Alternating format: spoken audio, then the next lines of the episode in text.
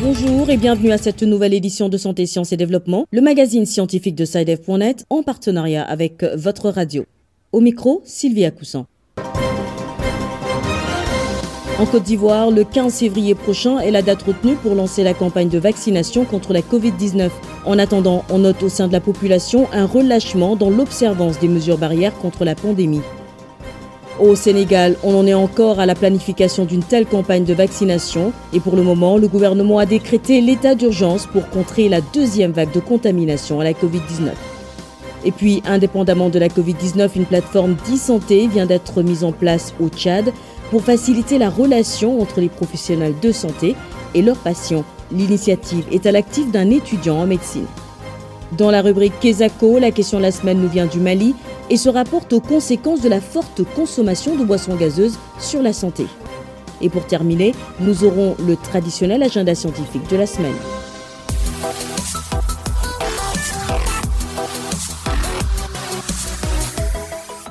En Côte d'Ivoire, on en sait un peu plus sur la future campagne de vaccination contre la Covid-19.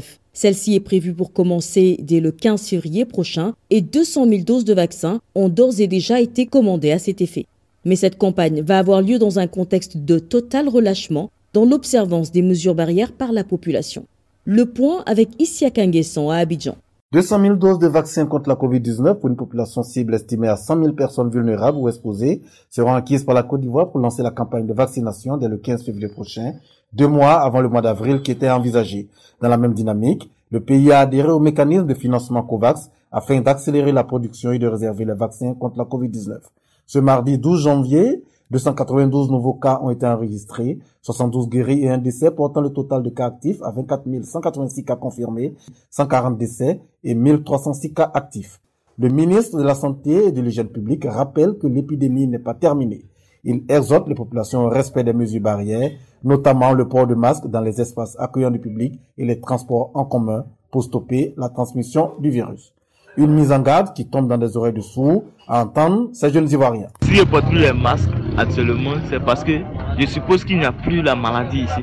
Parce que même si on fait toujours le point, on dit toujours que non, ah voilà, il y a 5000 nouveaux cas ou 200 nouveaux cas les 200 nouveaux cas, moi j'ai pas encore vu un seul cas même. N'y a pas encore, pas encore croisé une seule personne qui a eu corona, qui est guérie de la maladie mais qui est encore présent, qui va témoigner pour dire non, moi j'ai eu corona. Voilà pourquoi moi il porte pas. Donc c'est comme si non, ça n'existait pas ici. Ça existe ailleurs, mais pas ici. Ça ne vaut rien. Parce que ne crois pas à la maladie et puis ça m'étouffe. Je porte seulement dans les endroits qu'ils ont obligé de porter le masque. Par exemple, à l'école, dans les marchés. Face à cette nouvelle vague de contamination, le gouvernement annonce que plus de 570 lits, dont 64 de réanimation dans le Grand Bidan, et 406 lits, dont 100 de réanimation à l'intérieur du pays, soit un dispositif national de prise en charge de 976 lits, dont 164 de réanimation, afin de prendre en charge à la fois les cas modérés et les cas graves, sont disponibles. Ici à Kanguessan, Abidjan, Santé, Sciences et Développement. Au Sénégal, l'État multiplie les mesures pour stopper la propagation du virus. En attendant la campagne de vaccination qui est en pleine planification, les autorités ont décrété l'état d'urgence sanitaire pour endiguer la pandémie alors que le nombre de contaminations augmente rapidement.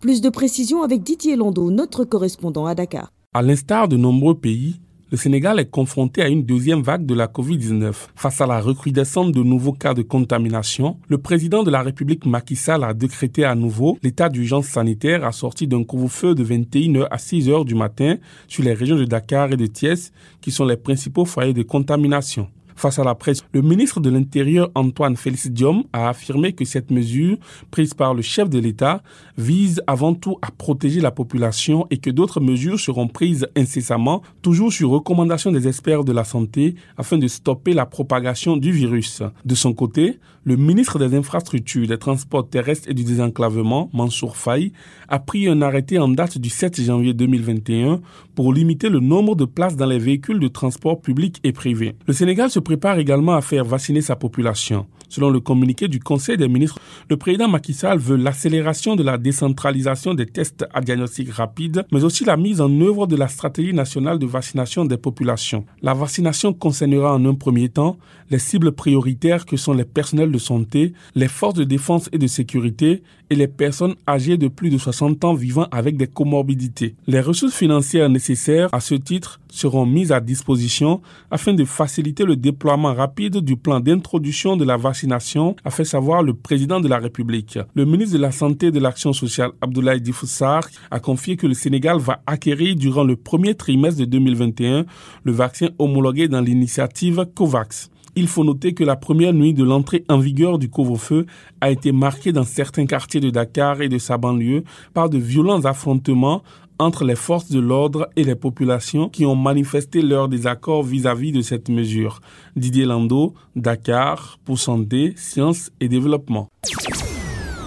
Au Tchad, rien à voir avec la Covid-19, une nouvelle plateforme d'e-santé a vu le jour sous la houlette d'un étudiant en médecine. Nommé Kajitech, cette plateforme vise à faciliter la relation entre les professionnels de santé et les patients. Nous vous proposons un entretien avec son promoteur, Frédéric Baounouji Damba. Il est interviewé à N'Djamena par notre correspondant Adolphe Mbaindangro Adjekornonde. Bonjour, Monsieur Baounoudi Demba Frédéric, merci de répondre à nos questions. Vous êtes étudiant en sixième année de médecine et aussi étudiant en management de crise et action humanitaire, par ailleurs promoteur de Kajitech, une plateforme d'e-santé. Déjà, dites-nous ce que signifie Kajitech. Kajitech est un nom composé de deux mots, Kaji en Gambay, une langue du Tchad qui signifie euh, santé ou guérison, et Tech est le diminutif de la technologie. De quel constat êtes-vous parti pour initier ce projet et quelles solutions concrètes proposez-vous aujourd'hui aux Tchadiens? Le problème qui nous a motivé à créer cette plateforme, c'est l'inaccessibilité. L'inaccessibilité aux médecins, surtout aux spécialistes, l'inaccessibilité des produits pharmaceutiques et l'inaccessibilité de l'information relative à la santé publique dont font face les patients au Tchad. Comme solution, Caditech a mis sur pied une plateforme qui est composée de plusieurs outils technologiques interconnectés entre eux. Il s'agit en premier lieu d'un site web, le www.caditech.com, d'une ligne directe qui permet les appels et l'envoi des SMS, des réseaux sociaux tels que Twitter, Facebook, Instagram, WhatsApp, d'une application web et mobile qui sera bientôt disponible. La diffusion des messages ou des spots de sensibilisation dans le domaine de la santé publique fait partie intégrante de nos services. Comment fonctionne Kajitech À travers euh, tous ces outils que nous venons de citer, dès que le patient entre en communication avec notre service de clients, par exemple pour le premier service, le téléconseil médical, le patient entrera en communication avec le service des clients et nous le mettrons en appel conférence avec un médecin et il bénéficiera des conseils, des orientations et des informations dont il a besoin. Et par rapport euh, au deuxième service, l'achat et la livraison des produits pharmaceutiques, le patient nous contacte et nous, nous cherchons les produits au niveau des pharmacies partenaires et nous lui livrons. Nous jouons ici un rôle d'intermédiaire entre les pharmacies et les patients. Et ces services sont gratuits? Les services ne sont pas gratuits. Notre politique de prix ici est classifiée selon les services que nous offrons. Par exemple, le téléconseil médical, il a une spécificité. Nous offrons à notre clientèle de contacter un médecin spécialiste ou généraliste. Pour contacter un médecin généraliste, le patient doit débourser 1000 francs CFA pour euh, un téléconseil de 5 minutes. Mais pour contacter un médecin spécialiste, le patient ou le client doit débourser une somme de 2000 francs pour un téléconseil de 5 minutes. On nous a apporté euh, une telle innovation. Ne criez-vous pas d'entrer en bras de fer avec euh, l'Ordre national des médecins? Nous n'avons pas une peur particulière puisque nous ne faisons pas de la téléconsultation qui va jouer sur la déontologie ou l'éthique du médecin, mais nous offrons un service de téléconseil médical. C'était donc Frédéric Baounouji Damba, promoteur de la plateforme d'e-santé Kajitech au Tchad. Il répondait aux questions de notre correspondant N'Djamena, Adelph Mbaindangro Adjekornonde.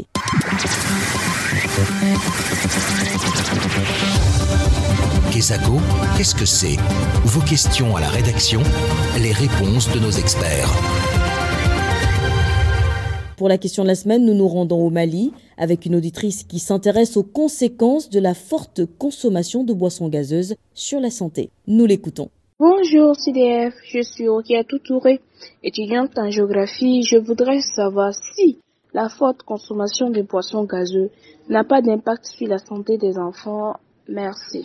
Direction Bamako où nous retrouvons notre correspondant Mardoché Boli. Bonjour Mardoché. Bonjour Sylvie, bonjour à tous.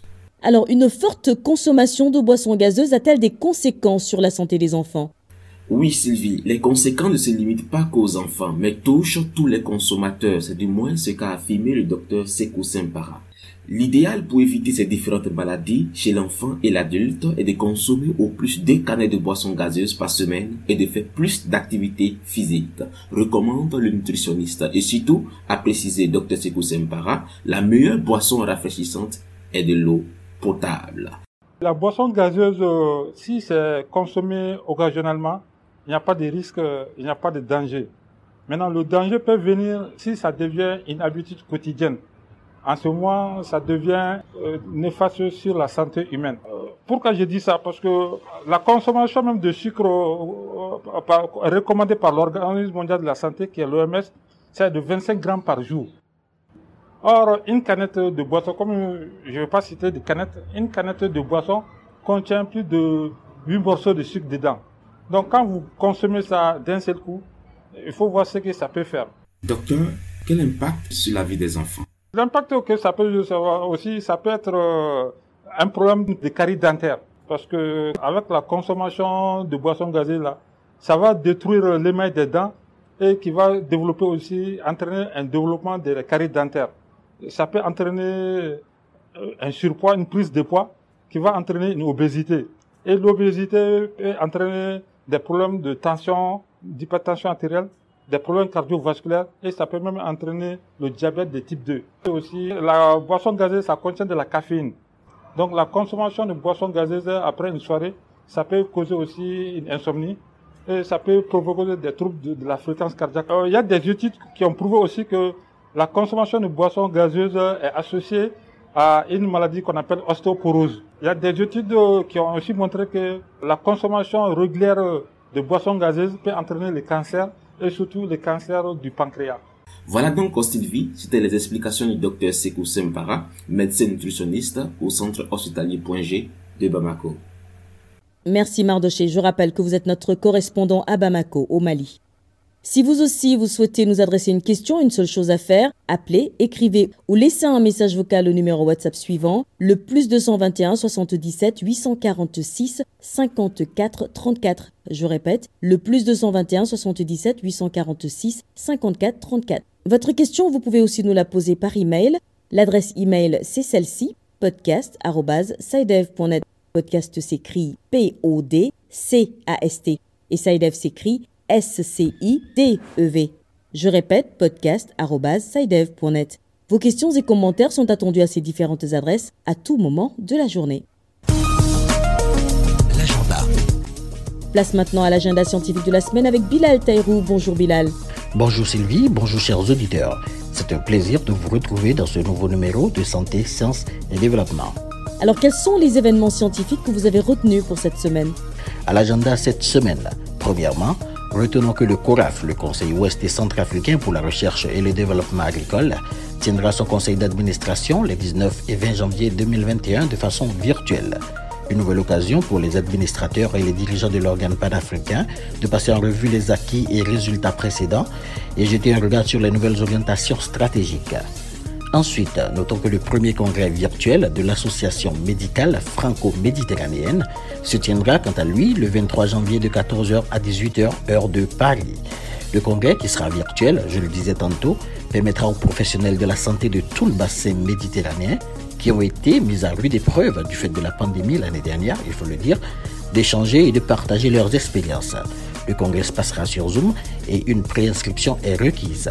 Pour avoir plus de renseignements, merci d'envoyer un mail à l'adresse amejjay.yahoo.fr. Enfin, rappelons que le 24 janvier prochain marquera la journée internationale de l'éducation. L'Assemblée générale des Nations unies a proclamé cette date afin de célébrer le rôle de l'éducation pour la paix et le développement. Alors, exclusivement cette année, cette journée, qui a sa troisième édition, sera célébrée le 25 janvier sous le thème relancer et redynamiser l'éducation pour la génération Covid-19. Pour plus de renseignements, merci de visiter le site de l'UNESCO. Et c'est sur ce dernier élément que nous bouclerons l'agenda cette semaine. Merci Sylvie. Merci Bilal. Mesdames et messieurs, c'est la fin de cette édition de Santé, Sciences et Développement. Merci à vous de l'avoir suivi. Rendez-vous la semaine prochaine pour un nouvel épisode. D'ici là, portez-vous bien. Cette émission est disponible en podcast sur le site sidev.net/fr. Cette émission a été réalisée sur financement du CRDI, le Centre de recherche pour le développement international, un organisme public canadien. Le CRDI investit dans le savoir, l'innovation et les solutions afin d'améliorer les conditions de vie dans les pays en développement.